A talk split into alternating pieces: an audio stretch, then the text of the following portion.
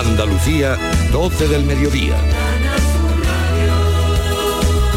Noticias. Una reyerta entre familias de etnia gitana que celebraban una boda en la localidad madrileña de Torrejón de Ardós ha sido la causa del atropello de esta madrugada que ha dejado, recordamos, cuatro muertos y diez heridos, algunos de ellos graves. Tres personas han sido detenidas ya por la Guardia Civil como supuestas responsables de ese atropello intencionado. Un hombre de 35 años que conducía el vehículo y sus dos hijos de 16 y 17. Además se busca a un cuarto ocupante, un joven de 18 años, primo de los dos menores y sobrino del conductor, que se dio a la fuga cuando el vehículo fue interceptado por los agentes ya en Toledo. En Jerez se investiga si un hombre ingresado en el hospital con heridas que podrían ser de bala puede estar relacionado con la muerte del otro hombre cuyo cuerpo fue hallado ayer en plena calle de la ciudad. La policía además ha encontrado ya el arma que se habría usado en el crimen.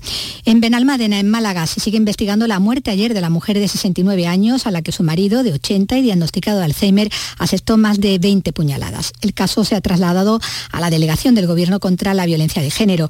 La consejera de Igualdad, Loles López, que condenaba los hechos, señalaba que la víctima no era usuaria del Centro Municipal de Información a la Mujer de la localidad malagueña. Otro día de dolor, de rabia, condenamos con toda nuestra fuerza este brutal asesinato. Estamos pendientes de lo que diga la investigación, no era usuaria de nuestro CIN y sí quiero dar nuestro cariño, nuestro pésame a toda la familia. A esta hora está convocada una concentración de los colectivos memorialistas de Sevilla ante la Basílica de la Macarena, donde la madrugada de este pasado jueves concluía la exhumación de los restos mortales del general golpista Gonzalo Queipo de Llano y del auditor de guerra Francisco Borges. La concentración estaba convocada previamente a la exhumación y sus organizadores han decidido mantenerla para seguir pidiendo la retirada de los símbolos fascistas. La plataforma ciudadana Aeropuerto Ya pide que se pongan en marcha vuelos comerciales que conecten a Córdoba con otras grandes ciudades una vez que se ha puesto en marcha el Centro de Convenciones y Ferias. Para ello piden conectar al aeropuerto cordobés con ciudades como Barcelona o Santiago de Compostela. Informa Miguel Vallecillo. Actualmente solo falta que se publique la carta de aproximación instrumental del aeropuerto de Córdoba, un documento que usan los pilotos para aproximarse a la pista de aterrizaje. José María Vázquez es el portavoz de la plataforma cordobesa Aeropuerto Ya. Sin ella es imposible que las aerolíneas se interesen, los sobrecostes por los seguros eh, aumentan, entonces las aerolíneas no, no, no quieren aterrizar en este aeropuerto. Desde la plataforma aseguran que no basta con el AVE porque tarda más de cuatro horas en llegar a Barcelona y no tiene conexión directa con la cornisa cantábrica, Galicia y País Vasco. Y este domingo atracan en el puerto de Málaga siete cruceros con capacidad para más de 11.000 pasajeros. La novedad con respecto a otras estancias es que prolongan la misma hasta el lunes. Matípola. La mayoría son barcos pequeños y exclusivos como el Star Legend o el Silver Down. Recalan el domingo y se marchan el lunes. También otros de mayor envergadura, el Winstar y el Vasco de Gama. Este último repetirá lo mismo tanto en su escala del día 12 como en la del día 26. En total, Llegarán este mes de noviembre 50 cruceros y pasarán por la ciudad unos 114.000 pasajeros. Cuatro de estos que han programado escala en Málaga en noviembre hacen noche en el puerto. Desde la autoridad portuaria se confía en terminar el ejercicio 2022 con 267 escalas frente a las 288 con las que cerraron el año de referencia 2019. La cineasta japonesa Chie Hayakawa, que presenta su ópera prima en el Festival de Cine Europeo de Sevilla, visita esta hora Coria del Río, recibida por el alcalde. Visitan el monumento a Hasekura Esa estatua cedida por el gobierno de la ciudad japonesa de Sendai como reconocimiento a los lazos entre ambas ciudades, donde 700 vecinos llevan el apellido Japón, legado de esa expedición diplomática nipona que llegó allí por el río a comienzos del siglo XVII. Y en cuanto al tiempo, a esta hora tenemos 14 grados en Granada y en Córdoba, y 15 en Huelva, 16 en Sevilla, 18 en Cádiz y en Jaén, 20 en Málaga, 21 en Almería. Andalucía, 12, 4 minutos.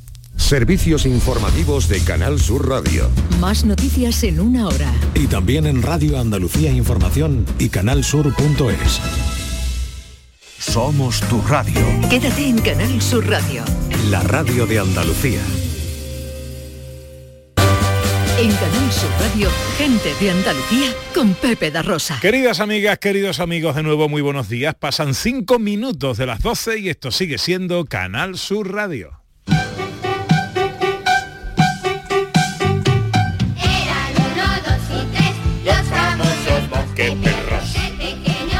Sí, ya están aquí los tres mosqueperros de la radio española. El profesor Carmona para hablarnos de libros. Raquel Moreno para hablarnos de filosofía. David Jiménez para hablarnos de sus cosas. Hola profesor, buenos días. Yo también hablo de música clásica. Y de música Eh, que clásica. ha dicho solo a parecer que no, aquí vamos a escuchar ahí cosas porque estamos en una sección que se llama Circo Musical, donde vamos a ver, hoy vamos a ver niños prodigios. Ah, niños. Eso es interesantísimo. eh. Bueno, qué bueno. Lo van a pasar genial. Y nos trae un libro además. Y os traigo un libro y además con una entrevista porque ha venido el autor. Los tres jóvenes de Sanlúcar en la primera vuelta al mundo, que es de don Manuel Romero Tallafigo. Bueno, y que a mí me da tanta alegría siempre saludar al profesor Tallafigo. Buenos días. Buenos días. ¿Cómo está usted, hombre? Estupendo, disfrutando de este otoño y de esta luz tan bonita que hay en Sevilla. Sí, señor. Sí, señor. Bueno, de momento dicen que por lo menos un par de semanitas vamos hasta así. Pero tiene que llover ya. Tiene que llover, tiene que llover, tiene que llover. Llover, tiene que llover. Hola Raquel Moreno. Hola, Pepe. ¿Cómo está nuestra Sofía? Yo estoy eufórica. ¿Estás estrenando No. gafas? ¿Eh? ¿Estás estrenando gafas? No, pero me las he puesto porque digo, tengo las gafas y no me las pongo nunca. Ah. Entonces, casi que sí. Pues son muy chulas, son un poquito retro, ¿no? Claro, claro, son ahí. muy chulas, son muy chulas. Yo te digo ¿Pero la verdad, sirven o como- no sirven? Sí, sí, sirven. Ah, vale. Además fui a la óptica y dije, quiero las más feas. Os, os lo juro, sí. Digo, las más cantosas, Pues las será- que más se- me vayan... Será que tú las haces bonitas. Ole. Por eso es. Bueno, y está David, ¿no? Me habéis dicho que está David, ¿no? Pues, pa- para presentar a David voy a leer unos versos del afamado Antonio Muñoz Romero, eh, que hoy, Día Mundial del Saxofón, nos escribe. Atento, Ni- David. Ni flautas ni saxofones, ni tambores puñeteros, ni pianos ni tambores, ni guitarras ni cajones, ni violines, ni violines ni chelos, ni marchas de procesiones, ensayando desde enero. ¿Queréis decibelios buenos? Pues abrid niña los balcones, que ya llegó el macetero. ¡Qué bonito! Mira, mira. Hoy juega mi equipo favorito. Oh. Hoy juega Sevilla de mi arma. Pero el Betis ya marca un golito. Un golito por toda la cuadra. Pero me lo tomo con karma. Pero me lo tomo con karma. Y así todos los domingos, señores. Ha sido muy bonito, muy melódico, Bonito. ¿no? Muy bonito, una composición original, hombre. No, una composición original no, es una versión de una canción de Juan Lu Montoya. Ah, yo creí que la había compuesto el David. Sí, bueno, Vaya. no. Bueno, la ha hecho su variación. la ha Ah, hecho vale, su- vale, vale. Ah, la ha hecho su variación. Bueno, con- un variante. Oye, ¿qué tal? Qué buenos días, qué día más bonito. Aunque esta mañana hacía frío, ¿eh? Sí, bueno, y anoche. Sí. Eh, por la noche ha hecho frío. Anoche refrescó. Anoche fui a ver a Diana Navarro, profesor. Anda. Eso le, le gustará porque el espectáculo que ha traído al Cartoon Center es eh, Amor eh, Falla. Entonces es un homenaje a Falla. Y van sonando las melodías. con la Sinfónica de Cádiz Ah, bueno. y ella cantando y haciendo ahí bueno, un espectáculo, bueno, el, el teatro de pie, ¿eh? Qué bonito. el teatro de pie durante varios minutos aplaudiendo. Muy bien. De lo que genial. habla. ¿Y sigue sin ti en cartel? Y no, no, estuvo ayer. Solo ayer, hoy no. ¿no? Ella está paseando ahora dos espectáculos. El de Falla y eh, en Tierra Extraña, en el que se viste de eh, Concha Márquez Piquer, eh, Concha Piquer. Y aquí estuvo un día, nada más.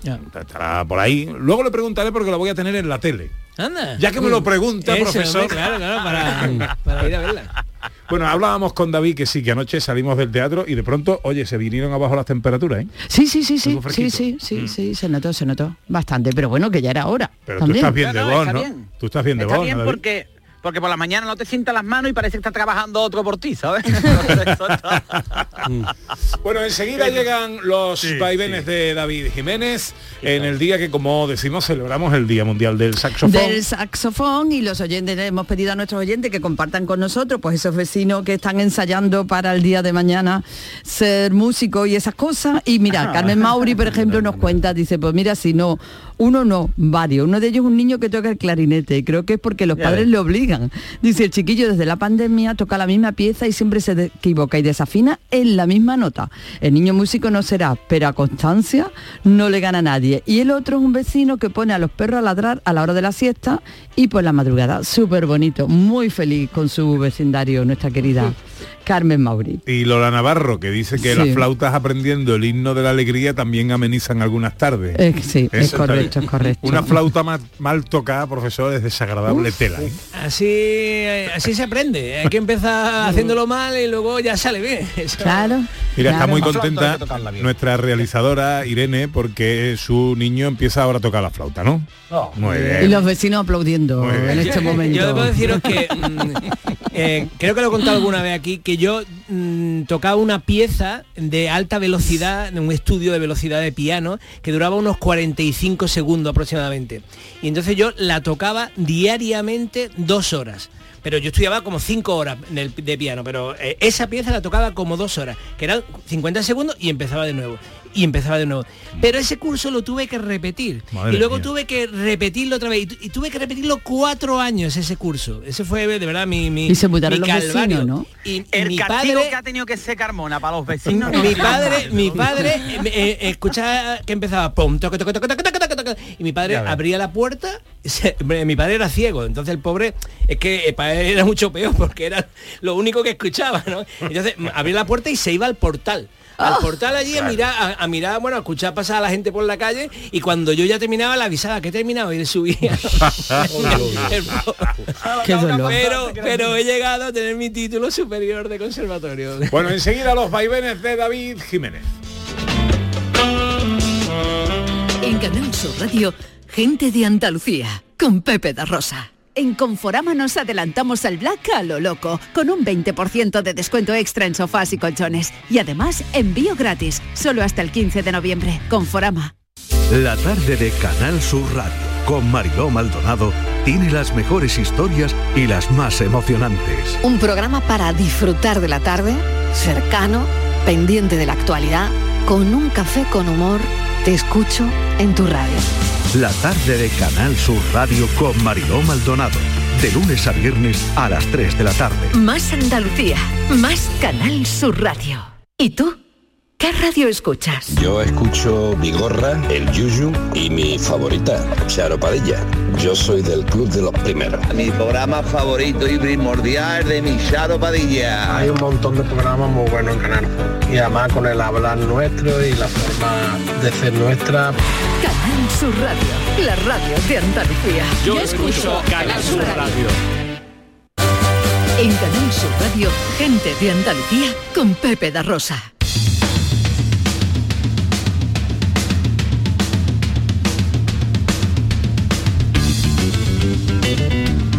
Señoras y señores. Es la ignominia del aburrimiento. La anodinia de la vergüenza. El hastío de la tristeza. El sí pero no de lo concreto. El ahora por aquí, ahora por allí de su propio guion. Con más sonrisa que afinación. Él es David Jiménez. ¡Bravo, bravo! Hoy, hoy me lo he preparado, hoy me lo he preparado. Hoy te lo has preparado, ¿no? Sí, Sí, sí. pero si pierde el Sevilla que no sufras todo el día. No, vayamos a me va a dar la mañana, tú a mí, también. ¿eh? que vaya, vaya semanita que llevo, Guillo. Oh, qué barbaridad, ¿sabes? Bueno, hoy Oh, tenemos, tenemos invitado, eh, Sí. David. Eso significa que eh, tenemos menos tiempo. Porque, Bueno, no pasa nada. Eh, así Yo que me habitúo, me adapto. Soy un camaleón de la apro- onda. aprovechalo y cuéntanos qué te trae hoy.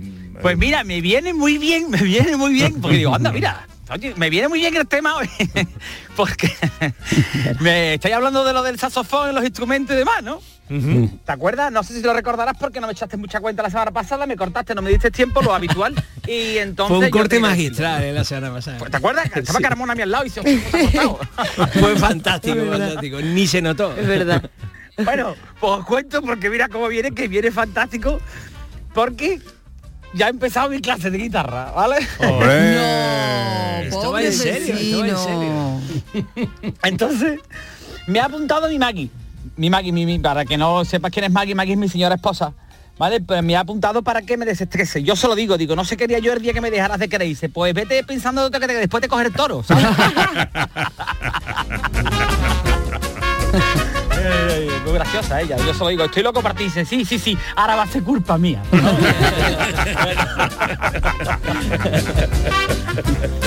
Pues ahí me porque ella me va apuntando a cosas, ¿no? No sé si recordaréis que ella con el tiempo, ¿no? Antaño me apuntó para que me tiraran paracaídas, después que fuera de puenting. Eh, todo cosas para que yo tenga a lo mejor un seguro, ¿vale? De vida. Ahora lo de la guitarra, bueno, pues verá, os cuento porque es maravilloso. Yo no iba a hablar de esto, pero digo, creo que debo de contarlo. Debo de contarlo porque verá, lo mismo me estás escuchando, pero son raros, no sé, hay gente rara. Debo Somos un grupito, verá, verá, somos un grupito de 10 personas, ¿eh? El grupito es para verlo. De verdad que el grupito. La taberna de la guerra de las galaxias, ¿no? Con un instrumento, ¿vale? Entonces, menos ritmo que una gotera. El profesor se va a ahorcar, te lo prometo. Claro. El profesor se va a ahorcar, El jueves por- El jueves fui yo por primera vez. Mira, mira. No me pierdo ni una clase, te lo digo de verdad, mira.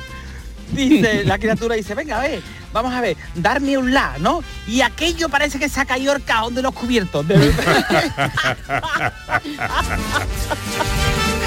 A mí me entra la risa allí, mira. Allí no tiene oído nadie. Allí soy yo Messi. Cervantes allí en la, con la guitarra es un alumno, un alumno aventajado. ¿sabes? Digo. Va Doraemon con el muñón y es bueno allí. ¿sabes? Oh, qué- qué- El cuadrito es para verlo, ¿vale? Mira, el grupito son personas que tú ves que dicen, tú lo ves, ¿no? Y tú dices, bueno, David, tú también. Bueno, vale, pero el que está haciendo el programa en la radio soy yo, ¿vale? Entonces, tú lo ves y dices, son personas que no destacan en la vida por lo que sea. Esta gente no se han comido el bocadillo entero en el recreo. Nunca, ¿sabes? Esto que tú lo ves y dices, uff, con tanto inútil no destaco, ¿sabes? ¿Tú, has decidido que ya no vas a ir más a las clases de guitarra? O que ellos no No, no. escuchan ¿eh? Canal Sur Radio. ellos no escuchan Canal Sur. El ¿no? arriesgado. Bueno, puede ser que sí, pero no, no, no pasa nada, porque, vamos, no me pueden decir nada. Hay uno, hay uno, hay uno que tiene toda la cara del que secuestra a la hija de Liam Neeson, ¿sabes? O sea, que tú lo ves que dice, "Mm". cuando a Bigote Rosel se quitó el bigote, que tú decías, "Uh, está raro, Bigote Rosel, ¿qué le pasa? No, ¿sabes? Entonces, bueno, coge uno, para que tú veas cómo es el grupo, eh, mira, coge uno que ya tú lo ves que ya sabe tocar la guitarra, ¿no? Me dice, digo, ah, tú ya sabes, ¿no? Dice, sí, sí, así muy rarillo. Dice, yo ya sé tocar una sevillana, ¿no? La criatura es para verlo, cuando yo lo veo entrar, que ya ha hecho fresquito, ya por las noches las clases son con nocturnidad y alevosía, llega con unas manguitas cortas, con la rasca que hace, los brazos blancos que estuve a punto de firmar, le digo, a unas cayolas, le voy a firmar. Digo, entonces tú ya puedes cantar, ¿no? Porque claro, todo mi afán es que yo quiero tocar para cantar. acompañarte a ti mismo, claro. Claro, a ver quién me sigue a mí. Me tengo que seguir yo solo, ¿entiendes? Entonces, y le digo, oye, tú ya te puedes, tú ya puedes cantar, ¿no? Tocando una sevillana, ¿no? Y me dice, para que tú veas, ¿eh? Y dice, uh, no, no, porque es que yo. Es que por lo que pasa que si yo canto no, no, no sé tocar las palmas. Digo, madre mía. Madre mía. Claro, la neurona hay que repartirla. Escúchame, para una cosa o para otra. Allí no tiene oído nadie, aquello es la sala de espera de GAE, ¿sabes lo que te digo? Un besito para todos los compañeros de guitarra de David Jiménez y en Jiménez. especial para el profesor. Por favor, un besito para el profesor. Claro. Porque es que espérate ahora te lo cuento lo del profesor y los de GAE, los de GAE. ¿Tú te imaginas la sala de espera del GAE, la recepcionista? ¿Cómo avisa a los notas? Le tira una bola de papel, ¿no?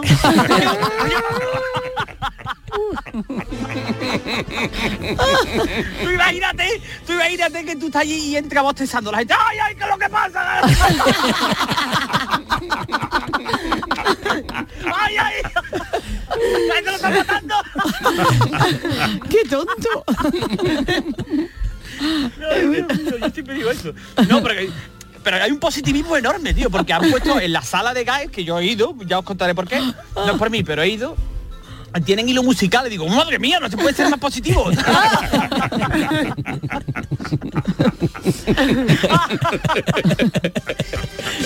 y a lo que dices tú, Carmona, de lo del... El profesor, ¿no?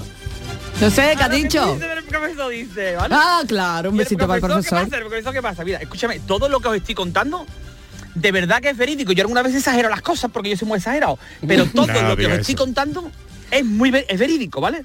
Dice el profesor, bueno, no pasa nada. Digo, uh, tú no tienes, le digo a este, no digo, uh, no tienes oído, mi hermano. Entonces, tú, ¿qué pasa? Tú que eres Melanie Griffith tocando las palmas. Dice el profesor, no, pues yo también soy sordo de un oído. Digo, ¿cómo? Digo, me parece un error de marketing gravísimo. Eso como cuando en las series turcas sale un carbo. Digo, un error enorme. no, estoy trabajando, no estoy trabajando bien el marketing. un carbo, ¿no? Y qué chulo del carbo. Eh, Yo os lo he contado, ¿no? Un amigo mío que un amigo mío que se puso pelo. Y tengo varios, ¿no? Porque tengo incluso dentro de la familia, no la mía, eh, pero la familia, ¿vale? que se ha puesto pelo, ¿no? Y tengo un amigo que se puso pelo y, y- y ahora se hace todo el tiempo fotos en el Facebook, está allí con... Y yo cada vez que pone una foto en el Facebook le pongo, "Uh, esta foto está turcada. ¿sabes? Turcada. Turcada. Eso no está bien conseguido, lo del pelo, porque de verdad que yo eh, no descarto que me quede calvo, ¿vale? Pero todavía no está bien conseguido y la gente parece un kiwi. No tiene el pelo fuerte. No, no, no, pero no, luego enraiza y no, queda no, bien. claro, no, no, está bien, está muy bien. No, Sí, sí, yo, Sí, ¿eh? sí, sí, sí, sí, sí. Ah, no, Mi cuñado que- tiene más pelo en la espalda que mi colega, ¿eh? Te lo digo. Vamos a ver, recién puesto se nota un poquito, pero Hay que ya darle lo- un tiempo. cuando pasa el tiempo, no, no, hombre, queda bien, queda bien. Bueno, No. escúchame, déjame que tengo poco tiempo que está este señor Sí. que ha venido ahí. Hola, señor. Buena. Bueno, eh, mira, aquello es un pasillo. O sea, yo creo que todas las semanas voy a hablar de esto, pero mira, era por un filón maravilloso. ¿no? Llega, de- os, de- os prometo que es verdad y os voy a hacer una foto, ¿vale? Vale. Llega una chavala, bueno, un poquito así más mayor que yo, ¿no? Con su hija, que tendría unos 14, 15, unos 14 o 15 años, ¿no? Y dice el profesor, bueno, saca la guitarra, saca la guitarra y, e ir afinándola, al que no la tenga afinada, ¿vale? Vale. Y saca esta muchacha, de verdad, una guitarra de esta chiquitita que vende que los puestos de la feria en color rosa. En color rosa, una guitarra. Digo, mira, yo no puedo más en serio, ¿vale? Porque allí la gente no está de cachondeo, allí está la gente en serio con lo que todavía es mucho más graciosa, porque son estas situaciones que tú dices, no me puedo reír porque estoy yo el único que me río, ¿no? y ahora, yo me fijaba en el profesor y el profesor se creía que le estaban gastando una broma, ¿sabes? La criatura dice, "Es que hay una cámara oculta, ¿no? Como cuando tú vas a Hacienda y hay un nota amable que te atiende, tú sabes, algo está la cámara, ¿no? Algo está pasando. ¿Qué está pasando? Es correcto, ¿vale? Bueno, pues la criatura diciéndole a la chiquilla, mira, yo es que esto no te lo puedo afinar, ¿sabes? Que esto no tiene cuerda. claro, dices que esto es hilo de pescar, tenía tanza, tenía... te lo- os lo- No. y la y la madre mirando, claro, claro, la madre me iba a partir la guitarra en la cabeza porque veía que yo me estaba riendo todo el tiempo. Pero porque la gente me, me ha dicho cuando yo lo he contado, esto yo llevo contándolo desde el jueves. A mí me gustaría verte por un agujerito. En, Mira, en- a mí, en claro, esas la- clases. La, la madre me miraba como diciendo, ¿qué, qué te estás riendo de, de mi hija? ¿no? Lo que no, lo bueno es que ahora me voy a reír de ella, porque o la gente, no, David, a ver si eres un ukelele. Yo sé lo que es un ukelele, ¿vale? Que es la guitarra esta chiquitita, o sea que no Sí. era una guitarra de juguete, vamos, de hecho tenía tanta, ¿sabes? Ujú. Y yo sé el ukelele porque el ukelele es el, el- el instrumento este ideal para los que no saben si quieren un instrumento o una mascota, ¿sabes? el que tiene que tiene nombre de delantero de Camerún, ¿sabes? este es el instrumento de los píos hippies en los caños que se ponen ahí para pinchar, ¿sabes? No? Este es el instrumento, ¿sabes? Bueno, pero es que Venga, para terminar. Ah, vale. Mira, la madre, la madre, os, os- os lo prometo, ¿vale? Eh, sa- saca otra guitarra, ¿vale? Y ahora aparece con otra guitarra un poco más grande, no mucho más grande, en negra, ¿vale? Así toda como rara. Digo, uy, ¿tú quién eres? Marta y Marilia de ella baila sola. ¿Por qué? Digo, ¿y eso qué es lo que es? ¿Que eres merche por, que tienes esa guitarra? ¿Eh? Dice, no, esto es una guitarra que yo me lo he comprado por el Wallapop y le había puesto nombre, le había puesto nombre, se llamaba Margarita. Digo, ¿Margarita por qué? Dice, no, porque mi tía tocaba en un coro y le he puesto Margarita con el instrumento. Digo, esto es como cuando el rey Juan Carlos le puso a su velero bribón por su yerno. ¿Quién le iba a decir a Marichala que era bueno? Bueno, eh, por lo que veo, la semana que viene seguiremos con el capítulo 2 de tus clases de guitarra, ¿no? Es que me queda un montón de cosas porque, claro, darte cuenta que somos 10, tengo que ir analizándote los personajes, pero oye, mira, estoy, para decirte que Da yo soy serie. bueno allí. Da ¿En serio, serie. Bueno, pues eh, estoy deseando escuchar el siguiente capítulo. David, te mando un beso enorme. Adiós, adiós. Cuídate, cuídate, cuídate.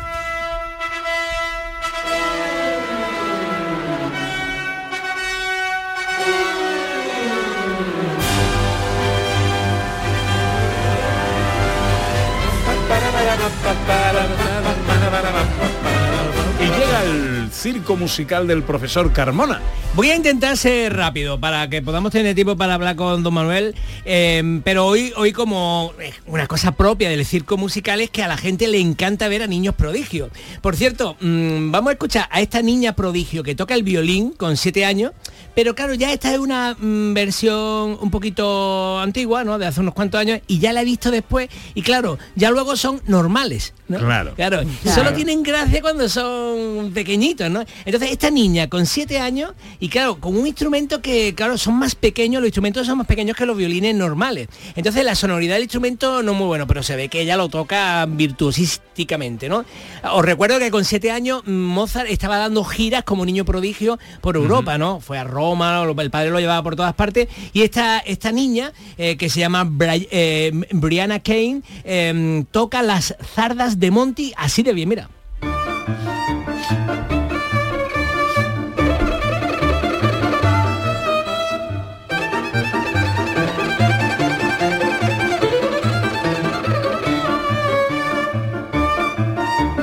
No es poca cosa, ¿eh? Es que esto es difícil, ¿eh? No, es- no es una cosa fácil de tocar, ¿eh? Muy difícil. Y tiene siete años, y en realidad tiene siete años y a veces solamente llevan un año y medio o así tocando. O sea, no, Claro, es, que, claro. o sea, que no, no es que hayan podido, eh, es simplemente que están dotados. Esto es una reflexión, mm, acordáis que estoy escribiendo una novela sobre este tema. Eh, esto es una reflexión sobre eh, el mérito de los dotados. Realmente una persona dotada que es que desde pequeño ya lo hace bien, ya tiene la, vi- la vida facilitada. Esta persona, lo más normal es que sea violinista, trabaje en una orquesta o un conservatorio, lo tiene mucho más fácil que, que cualquiera de- del mundo normal, ¿no? Que tiene que Mm. buscarse una profesión, intentar aprender cosas y tal. Es que ya vienen dotados. Como este niño mm, que se llama Umi Garrett, de 8 años, que mira cómo toca el piano.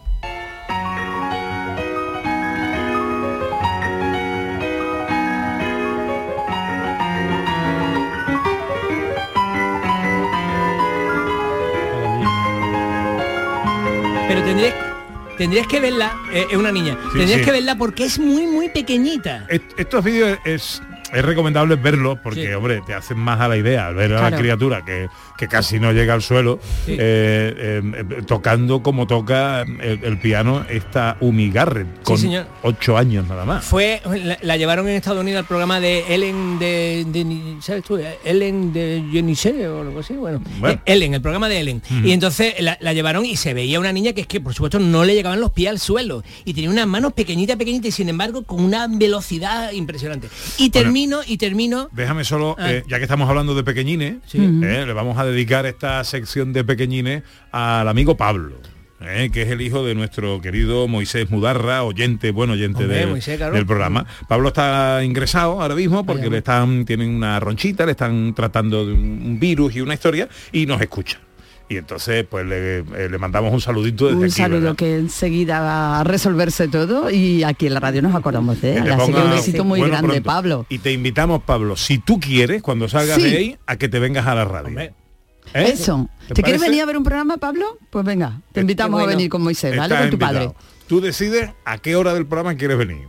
Dice, yo no, a, a- a David no lo aguanto. Bueno, pues te viene a otra hora. ¿eh? Tú a la hora que otro tú día quieras. también puede elegir el U sábado. otro día. ¿Eh? Así que estás invitado y deseamos que te pongas bueno muy pronto. Profesor. Bueno, estos dos niños que hemos visto realmente los llevan como niños un poco eh, virtuosos a dar conciertos, espectáculos, ¿no? Entonces esto es circo musical. Pero yo os he buscado una joya de mm, niños que cantan, porque claro, hay muchos grandes escolanías, coros infantiles en el mundo y sobre todo los más famosos son los de Inglaterra, los de Oxford y los de Cambridge, que tienen unos coros de niños fantásticos. Y entonces hay una obra virtuosística que precisamente está relacionada con Mozart, porque fue, ya he contado un día que Mozart fue el primero que la que consiguió al escucharla en Roma, en el Vaticano, sacar la partitura, se fue al hotel y sacó la partitura de oído de lo que había escuchado en, en la- en la- en el propio Vaticano. De oído. De oído. Eh, y, y- y realmente es que era una pieza sublime que el Papa decía que no debía salir de, que quería que fuera solo para ellos, ¿no?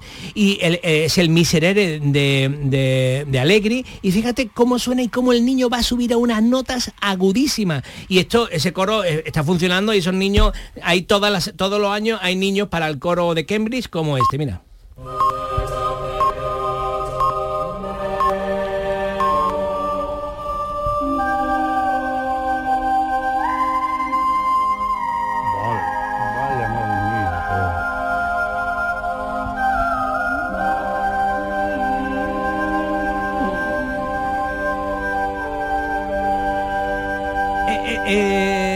Eso, eso, claro, a lo mejor muchos oyentes van en el coche o están ahí en la cocina o algo y no, y no han podido. Pero esto, esto realmente es para fijarse. Lo podemos poner otra vez desde el principio. Y, y- y lo- porque lo he puesto muy cerca de donde llega el momento. La pieza es mucho más larga, ¿no? Pero es que este es el momento, un momento sublime de la historia de la música. Lo escuchamos otra vez para ver ese niño que hace sol do sobre agudo.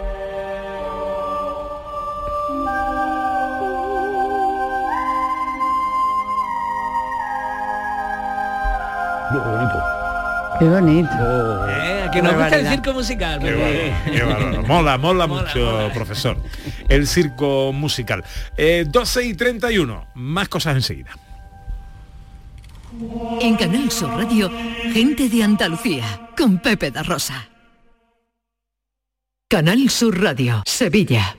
¿Planeando salir de escapada o de fin de semana? Recuerda, hay otra Sevilla. Asómate a la provincia y disfruta de un turismo seguro en cada uno de sus espacios naturales, pueblos monumentales y alojamientos. Cambia de vistas. ProDetour Turismo de la Provincia, Diputación de Sevilla. Del 15 al 20 de noviembre en el Palacio de Exposiciones y Congresos de Sevilla, SICAV, la Feria Mundial del Caballo de pura raza española. Vive su espectáculo ecuestre, pasea por todos sus stands y disfruta los mejores caballos de competición. No te pierdas el mayor salón ecuestre de caballos pura raza española en Fides. Compra de entradas en sicaventradas.com. Patrocina Ayuntamiento de Sevilla. Trabajo en equipo. Bien ahí los ocho. Compromiso. Nadie se descompone. Esfuerzo. Reviento cada parada. Sacrificio. Dicen que nunca se rinden. Constancia. Sigo. Sigo. Amor por unos colores. ¡Vamos, Betis! ¿Te lo vas a perder? Regata Sevilla Betis, sábado 12 de noviembre, desde las 10 y cuarto en el Muelle de las Delicias. ¿Y tú? ¿Qué radio escuchas? El Club de los Primeros, Jesús Vigorra y todos los programas que tiene Canal Sur, los mejores. Yo estoy 24 horas con Canal Sur. Es la mejor cadena que se puede escuchar. Sobre todo los informativos me encantan porque me dicen cosas para estar alerta. Canal Sur Radio, la radio de Andalucía. Yo escucho Canal Sur Radio. Humor, ingenio, música en directo, entrevistas. Todo lo tienes en el show del comandante Lara. Y te esperamos los domingos en la medianoche para que disfrutes de la radio más original y divertida. ¡Vas a flipar! ¡Síguenos! El show del comandante Lara. Este domingo en la medianoche. Canal Sur Radio, la radio de Andalucía. En Canal Sur Radio, gente de Andalucía, con Pepe da Rosa.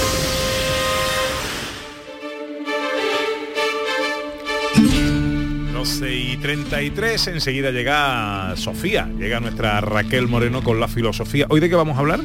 Hoy vamos a hablar de una peli que ha traído Canal Sur Más, que se llama Olvídate de mí y da la casualidad que es una de mis favoritas. Entonces la verdad es que la he colado porque creo que ahí la gente puede aprender mucho sobre la importancia de saber gestionar nuestros recuerdos. Y hay mucha filosofía en la película, entonces. ¿no? Muchísima. Yo la situaría entre las 10 películas obligatorias para alguien que ame la filosofía. Qué bien. Bueno, pues enseguida vamos a hablar de eso. Antes tenemos a un invitado que nosotros queremos mucho. eh, eh, pues es casi un, un, un- un manual de consulta de referencia cuando hablamos de historia, cuando hablamos de tanto que hemos hablado de Pigafetta, de Magallanes, del Cano, en la gesta durante estos tres años. Y traemos un libro, profesor, Los tres jóvenes de Sanlúcar, es una trilogía, Los tres jóvenes de Sanlúcar en la primera vuelta al mundo. que ha escrito efectivamente Manuel Romero Tallafigo, que además es eh, catedrático de, de la universidad, investigador de- del, mus- de- del archivo de India y, y ahora ha estado con Magallanes, pero antes estuvo con Colón también. Que ¿Te acuerdas que, vamos, que él realmente ha tenido contacto con los grandes hombres de, de la historia que, que tiene que ver con Sevilla, con Andalucía, con España y con el mundo? Profesor, eh, ¿quiénes son estos tres sanluqueños? Estos tres sanluqueños, primero la trilogía lo hemos hecho tres sanluqueños. Cada uno ha escogido un autor. Son, uno es Diego de Arias, hombre de armas, un, un tío que se ganaba la vida en el siglo XVI con las armas. Ajá. Y yo pongo ahí en la novela que Magallanes se fió de que era muy buen manejador de armas, que era un hombre leal, que era un hombre mm, fiel, que era un hombre que entendía de caza, que era un hombre que con mucha veces y los cogió como criado suyo, tanto que lo mandó a Puerto a llevarle a su hermana la escritura de la finca que le dejaba. Y lo hago yo hacer un viaje a caballo por toda Extremadura, en fin. Para llevarle una escritura, ¿eh? Ya ves que entonces había poca cobertura Claro, con se los móviles para mandar un... Se necesitaban además hombres de armas porque igual luego paraban en un paraje de- desértico y tenían que buscar comida, tienen Sí, que sí. buscar, tienen que llevar cazadores, ¿no? Porque tienen que ponerse a buscar alimentos para poder Además, decía Alfonso X el Sabio que para ser un buen hombre de armas no había que arrugarse ante la sangre. Y por eso que los hombres de armas o procedían o eran carniceros, eran muy buenos hombres de armas. Este era, iba con su padre a las almadrabas de atún de Conil. Y dejándose a esa fuerza, y, porque no tenían que, que- que temblar ante la sangre. Y a este muchacho lo hago yo también, que su madre era del Coto de Doña Ana, era guardesa allí con su padre, y entonces aprendió también el arte de la caza. Y cuando tú matas a un animalito, el que caza ya no, no lo siente tanto como el que no caza. Claro, claro. Entonces, por eso lo hago hombre de armas. Y él, y entonces Magallanes lo coge como criado suyo, como criado suyo, en una cacería que yo hago que se haga en el Coto de Doñana, en que va el Ruiz Faleiro, y en una parte él se va a, cazar ciervos, en fin. Yo hago un. Porque yo como historiador sé muy bien el ambiente de la época, sé muy bien el ambiente de la época. Sé muy bien, por ejemplo, había estado hablando de música, y por ejemplo, pues yo hago que los marineros, por la tarde, uno lea un librito de Marco Polo en voz alta, que era la radio de entonces, uno leyendo en voz alta y los demás escuchando, y los demás escuchando. Y, por ejemplo, uno que tocaba la vihuela. Es muy curioso que en las expediciones yo he visto que para pagar en la aduana declaraban lo que llevaban y casi todos llevaban un perrito, porque claro, esta gente se echaba a dormir que le vigilaba las cosas. Otros llevaban una vihuela, es decir, que se pondrían a tocar la vihuela, cantarían, compraban ahí en la plaza de San Francisco pliegos con romances y con letras, que eh, eso, porque hay que- tenemos que pensar que sin radio, sin televisión, sin, sin móvil, tantas horas en el. Pacífico, Dios mío. Tres meses. que hacer. Eso sí que fue un, un confinamiento.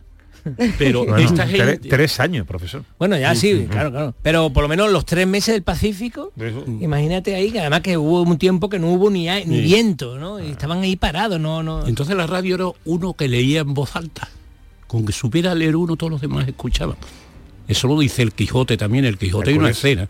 Hay una escena de una venta de la Mancha en que la gente están allí escuchando. Es el programa de la radio que yo de chiquillo escuchaba, pero en aquella época no había radio. Y entonces la novela que hemos hecho, por cierto, somos tres sanluqueños, eh, lo que hemos intentado darle vida a una cosa de los archivos, porque los archivos son maravillosos. Los archivos lo único que me dicen a mí que Diego de Arias, hombre de armas, criado de, de Magallanes, hijo de fulanito de menganita que ganaba tanto dinero, nada más. Y yo con eso, con lo de hombre de armas, ya he montado todo lo que tenía que montar. Que Y montar. hasta cuándo vivió, ¿no? Sí, o sea, sí. tú sabes que no llegó de vuelta, sí, ¿no? porque se quedó en allí, se quedaron cuatro. Se quedaron cuatro. Y entre ellos estaba este sanluqueño. Se quedaron cuatro en, Fili- en Filipinas. En, en las Molucas, en Tidore. ah, cuando ya fueron a las Molucas. porque no se habían vendido algunas cosas y se quedaron allí custodiando y para que aprendieran el idioma. Para que se hicieran lenguas. O sea, esperando que algún día lo iban a recoger. Sí, claro, y de, de hecho fue la siguiente expedición, se toparon con ellos otra Ah, vez. sí. ¿Y volvió algún día el, el No, mío, yo eso no lo costo. Le cogió cariño a las molucas Yo en la novela me puse a escribir José Carlos y llegó un momento que me dijeron nada más que, no- que podía 90 folios y tuve que decir, Aquí lo dejo. vinieron los portugueses, salí huyendo y le dejé al hijo del cacique de allí de Tidore, le dejé estas memorias para que llegasen aquí. Claro. Y con eso... ¿Pero eso es inventado todo por ti o, o- No, o no es el- documentado? Vamos a ver, yo invento, el personaje no es inventado, el oficio no es inventado. El ambiente en que se ve eso de la música, porque si yo sé cómo funcionaba las lecturas, lo- las zalomas cuando salían para unar los esfuerzos, cuando remaban, todas esas cosas las sé yo. Si yo sé que en Sanlúcar, por ejemplo, lo que era el castillo entonces, pues hago un convite allí en el castillo. Como era en el mes de abril, pues me cojo toda la fruta que había en San Lucas en el mes de abril. Me cojo cómo funcionaba la pesca, me cojo cómo funcionaban las almadrabas. Les hago, si yo sé que en San Lucas el agua bueno cuando no había tan, cuando no existía más ni estas cosas, era la del cortijo de la fuente, pues hago a, a- a Magallanilla el cortijo de la fuente porque dicen que era un agua que en los barcos no se pudría sino Ah. que se mantenía.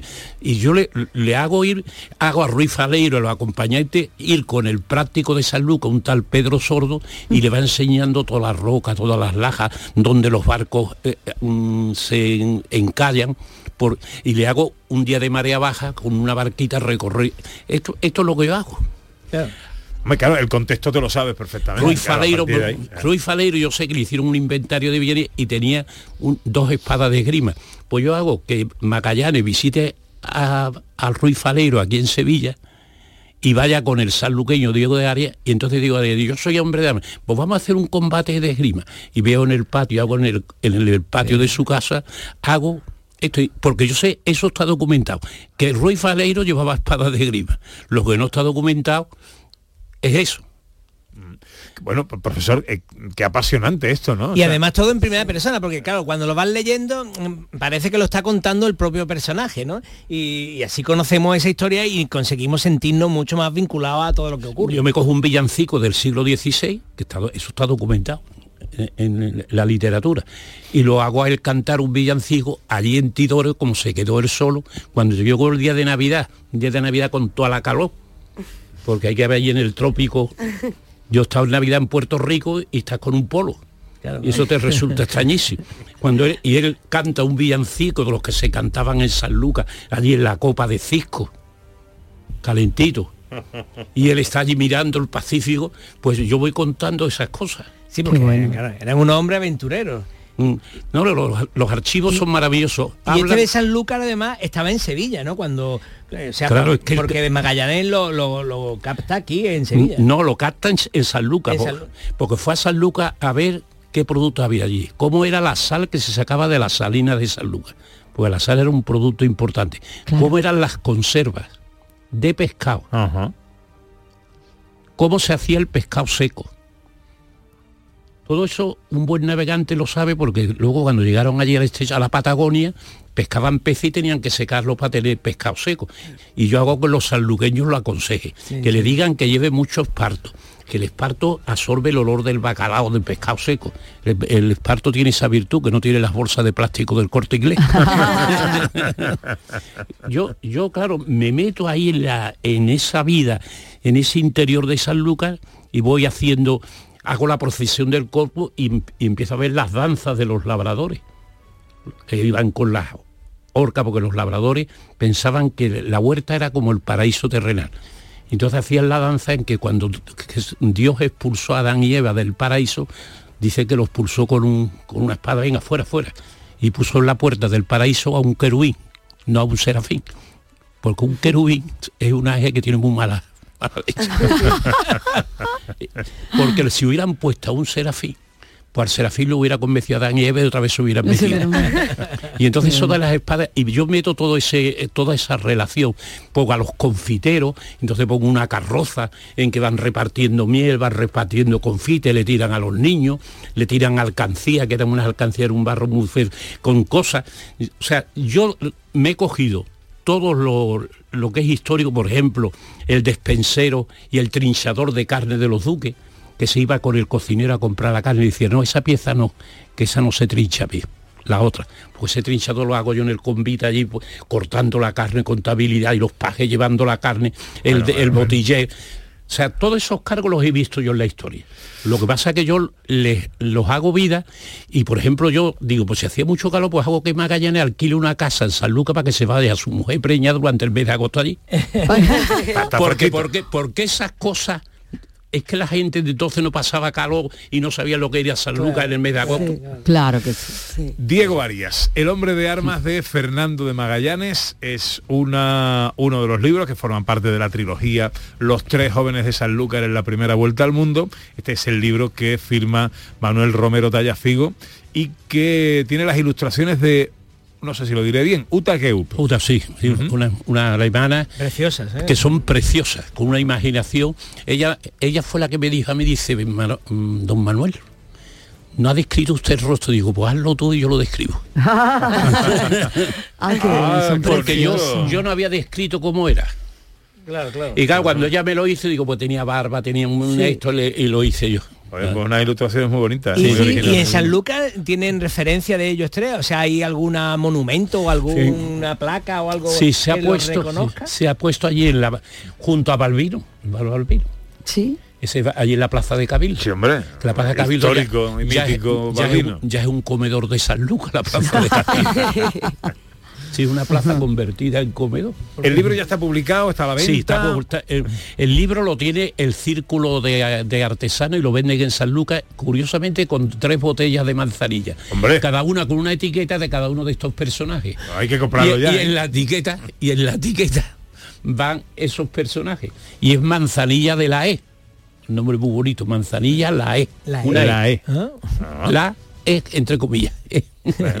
Estos son los nombres bonitos de San Lucas, ¿no? La Goya, Toneles Gordo, eh, La Guita, son los nombres populares que le damos en San Lucas al vino. Pues la trilogía de, de Los tres jóvenes de Sanlúcar en la primera vuelta al mundo y este libro que firma Manuel Romero Tallafigo. Profesor, es un placer siempre escucharte. ¿eh? y aprendemos muchísimo. Además nos quedamos embobados. Si no le ponemos a esto freno, eh, se nos va la hora. Hombre, no hablamos con el profesor podríamos estar días y días hablando. Es Sí, verdad. una De los detalles, sí, sí, sí. Sí. Hablamos ahora de filosofía.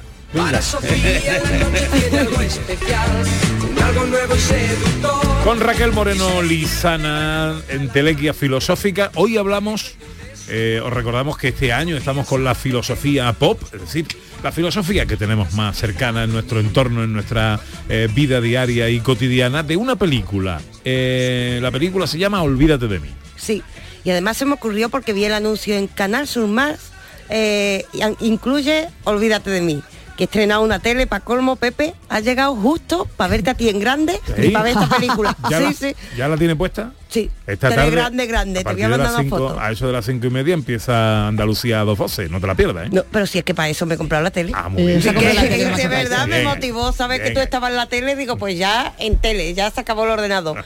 Y además de Netflix, además de todas estas plataformas, existe Canal Sur Más. Y ha incluido una película que es que hay que hablar de ella porque nos lanza una pregunta.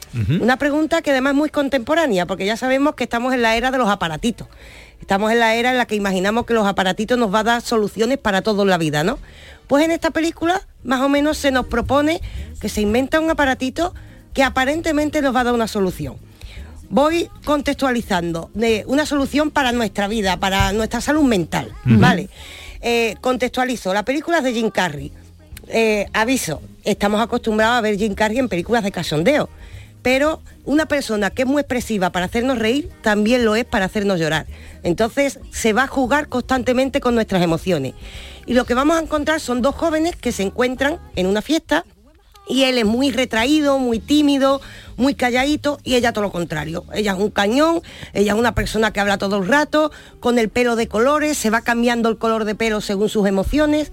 Son el yin y el yang, pero cuajan y empiezan una relación y al principio parece que estamos ante una historia de amor sin más. Ahora bien, vamos viendo cómo esa historia de amor, como ocurre muchas veces en la vida, por desgaste, no por nada en concreto, se separan. Estas dos personas empiezan a pelearse una con la otra, se separan y ella, que es mucho más impulsiva, va a recurrir a un invento que existe en el mundo Y ese invento es que va a ir a borrarse todos los recuerdos de esa relación. Anda. Ella se va a borrar todos los recuerdos porque como han acabado muy malamente y ella tiene mm, una muy mala sensación, se va a ese invento que existe supuestamente en nuestra realidad y es me voy a borrar que tú has existido en mi vida. Y así no tengo que sufrir el dolor de la separación. Y el que coge el rebote dice, si tú te lo borras, pues yo también. Entonces él se bor- ella se borra primero todos los recuerdos y él va a ir a acceder a borrarse los recuerdos. Y aquí hago un parón porque ya estamos viendo que aquí hay una propuesta bastante extraña o una propuesta que nos puede llevar a reflexionar. ¿Qué haríamos los que estamos aquí? Imaginaos que tenemos traumas, que tenemos, bueno, una experiencia, pues un accidente de coche muy traumático, cosas de este tipo. ¿Nos borraríamos los recuerdos negativos? Sí, se Es una buena pregunta. Claro, ¿no? Claro, esto es lo que lanza la, la- la- la película. Lo que A mí pasa se que me en ese- suelen borrar de forma natural. En ese caso no son negativos, ¿no? En ese caso es una relación que termina con un corte, ¿no? Pero durante la relación tuvieron que estar también bien, ¿no? Ahí está la cosa, porque ellos acaban muy, muy mal. Estamos hablando, imagínate, de una relación que al principio es idílica, pero después, como son el yin y el yang, se han hecho mucho daño. Lo que hoy en día se llama toxicidad. ¿no? En la película no se dice porque tiene unos años más, pero lo que hoy en día se dice esto. Entonces, ¿qué pasa? Mm, ella considera que no puede seguir para adelante, que está atascada en su vida y de ahí que decida esto.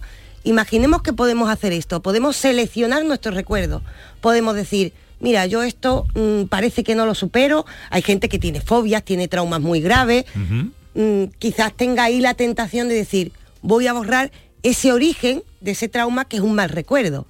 Imaginaos que podemos seleccionar qué recordar en nuestra vida. En principio parece idílico. Mm, en principio, pero no. Claro, pero nos suena siniestro. No, pero Porque- porque, además los recuerdos no están aislados, están mezclados con un montón de cosas. Entonces, ¿cómo, cómo, cómo estirpas tú eso sin arrancar todo lo demás? Se inventa, en la película nos dan, y y además has dado una clave muy importante. En la película lo que se hace, y dentro de la película lo vemos, es alucinante, lo que se hace es un viaje por la mente de, de la persona. Vemos como la persona, eh, lo- todo como el mapa mental de todos sus recuerdos. Lo vemos, claro, ficticiamente porque se supone que esto se ha inventado. Pero claro, como tú dices, Ana, cuando él, bueno, cuando, sobre todo vamos a ver cuando él decide quitarse los recuerdos. Ella aparece como, me los he quitado, no se acuerda de él, y ahí es cuando él dice, yo me los voy a quitar.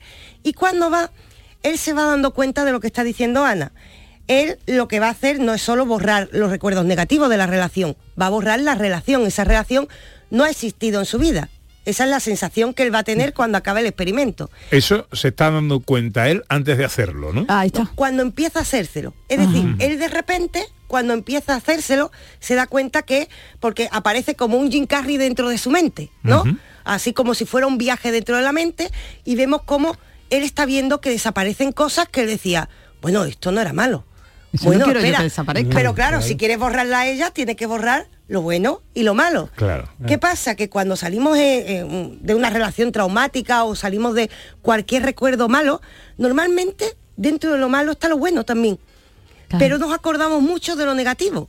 Cuando una relación acaba muy mal, nos acordamos de lo negativo, pero para llegar a ese punto hubo cosas buenas. Y él se va dando cuenta en ese viaje y empieza a luchar consigo mismo, pero claro, ya está en el tratamiento. Él está, nos presentan en la película que él está dormido y en su mente empieza a luchar con esto no me lo borre, esto no, esto no, lo bueno no, y empieza a luchar y se da cuenta que claro, si borras lo malo, también borras lo bueno. Claro. Y se da cuenta que él es quien es con lo malo y con lo bueno. Empieza a ver su vida dándose cuenta que mucho de lo malo no es culpa a lo mejor solo de ella, sino que es cuestión de dos. Esto lo pasamos no solo a una relación amorosa, sino que lo pasamos a otros ámbitos de nuestra vida y decimos, a lo mejor si me quito un trauma que tengo de pequeña, estoy quitando cómo afronté ese trauma. O estoy quitando lo fuerte que me hice Claro. al afrontar esas dificultades. Entonces somos lo que somos no solo por nuestras luces, sino por nuestras sombras. Y en esta película, a través incluso del humor de Jim Carrey, porque los vamos a ver un poquito hacer el payaso, imaginaos a Jim Carrey dando vueltas por su mente. También sabemos qué actor, de qué actor estamos hablando. Vamos a ver cómo se nos presenta esta paradoja, la paradoja de, cuidado, hablamos mucho de, olvídate, olvídate ya de lo malo, no hables de eso que te pasó, no pasa nada. No, cuidado, quizás cuando nos enfrentamos a lo malo estamos viendo dentro de la oscuridad nuestras luces.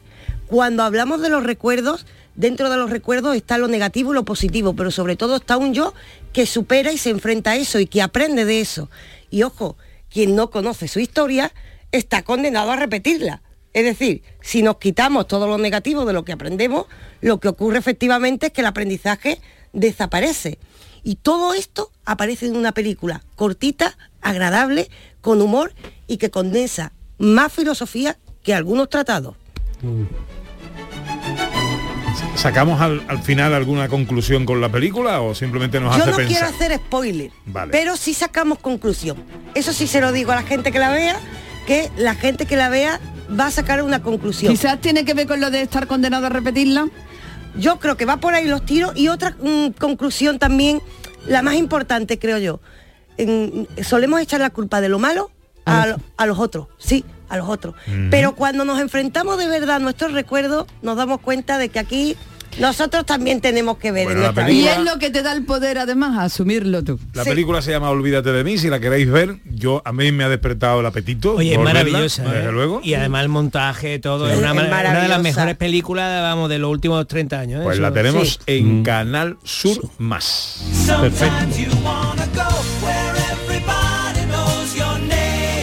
Y hablando de cosas, eh, ¿de qué serie nos quiere usted Hoy, hablar? hoy os voy a hablar de una, de una peli. ¿A una peli? Sí, señor, una peli. Porque mm, eh, están, eh, han estrenado en Movistar Televisión en la película Las ilusiones perdidas, eh, basada en el libro de Honoré de Balzac, que además ha tenido todos los premios de la Academia Francesa, porque es una película francesa. Y mira, este es el tráiler.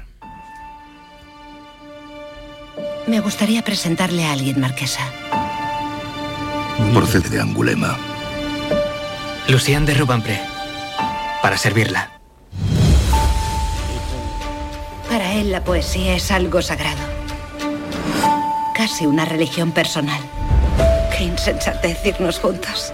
Es una maravilla de película. Es un joven, en Las ilusiones perdidas, un clásico de la literatura que los franceses ahora se han atrevido a, a poner en el cine. Y eh, es un- una maravillosa película en la que eh, un joven que se siente poeta llega a París para intentar ser poeta y vamos viendo cómo entra en el mundo del periodismo. Atención que si eh, estáis hoy de la rama periodística, este tema os puede interesar mucho y el tema de la edición de libros. Porque claro, él quiere publicar su libro tal, y entonces entra en el mercado de los libros. Esta semana he estado en, un- en unas jornadas que ha habido en la Facultad de Comunicación sobre la fake news, face news eh, y la fake news.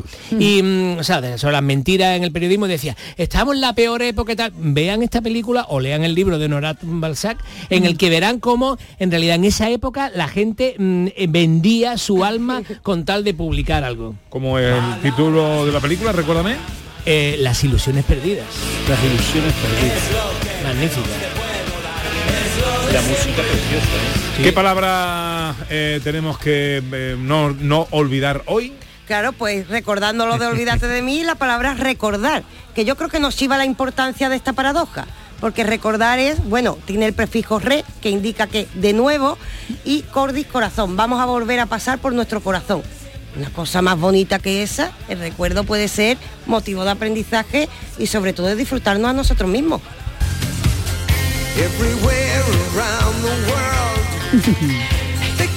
Esto para los nostálgicos. Es la perla musical del profesor Carmona para cerrar esta hora. Para que la gente vea que no solamente hablo de música clásica, este era, esta era una de mis canciones favoritas de mi juventud. Cuando tenía 16, 17 años, estamos hablando de Neil Diamond. Eso te iba a decir, este me suena a mí a Neil Diamond. Sí, señor. Y esta canción me encantaba, esta canción me llenaba de energía. Y, y recuerdo que fue la primera canción que me puse cuando salí de viaje por primera vez en mi vida. Y entonces la, la energía de, porque esta canción dice, mm, habla de América, ¿no? De todo está en América, vente América y tal. Y yo, bueno, iba a Roma, ¿no? Pero, pero para mí, para mí era como. Y tenía una energía fantástica y quería compartirla con vosotros.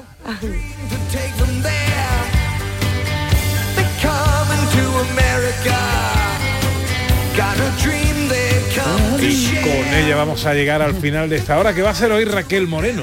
Hombre, la semana que viene publico ya mi libro. Pepe. Así Hombre, que... habrá que hablar de eso, Sí, ¿no? sí, tope, sí, está a entonces tope. estoy a tope ahí. Voy a preparar una gala. ¿Qué? ¿Cómo- cómo? Que voy a, a la gala de Círculo Rojo el, el domingo que... No, el domingo no, el, El viernes. que viene. ¿Cómo aprovecha ella el momento radiofónico para la promoción? eh? Yo le pregunto, ¿qué vas a hacer esta tarde? Los Dice, previos. la semana que viene publico libro.